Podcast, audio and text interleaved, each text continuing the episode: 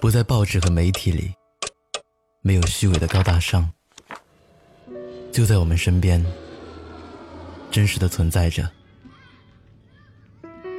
每个来过的人都会讲个故事。欢迎光临路人酒馆。本节目由南方的冬不要音乐联合出品。你好，我是程东，我在不要音乐 APP 等你来听我的故事。如果你喜欢我的故事，欢迎关注我的微信公众号“南方的冬”。本期故事来源：陈阿咪。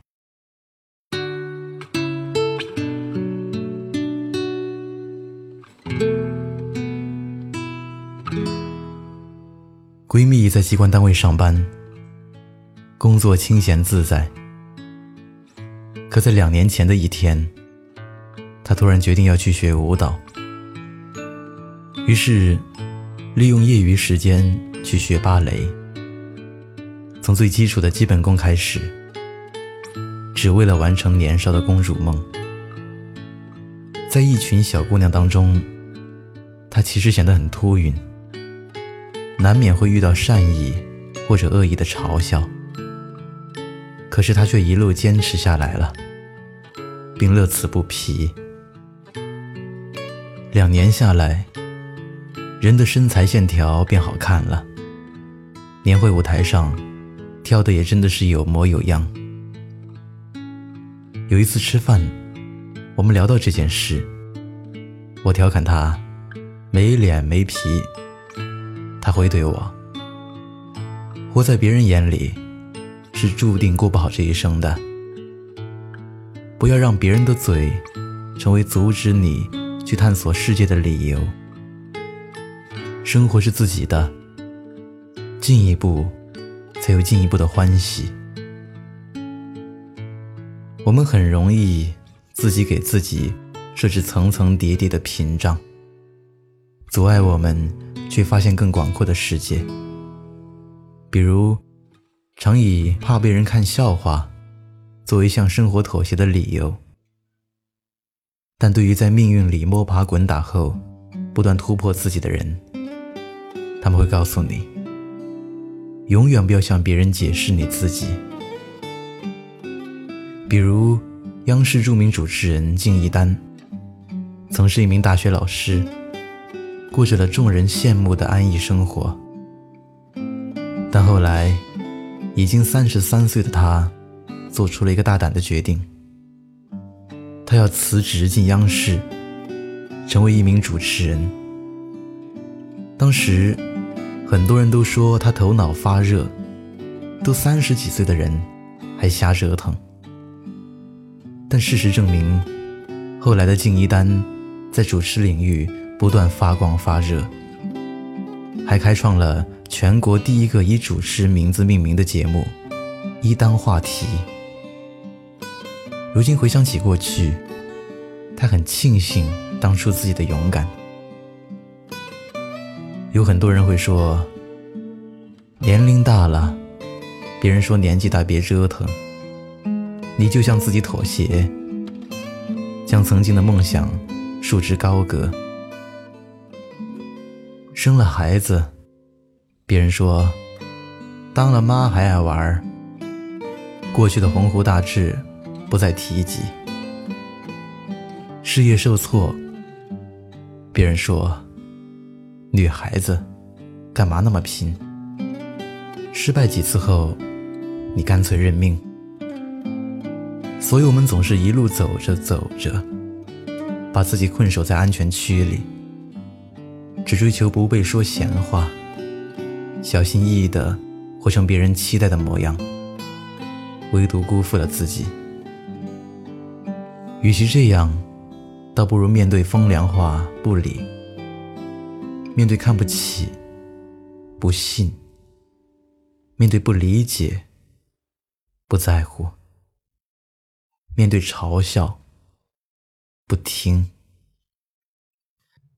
毕竟，只有你才能负责自己的人生。前几天遇到来出差的大学同学，毕业后在家乡谋了份安逸的差事，不到几年就生出肚囊。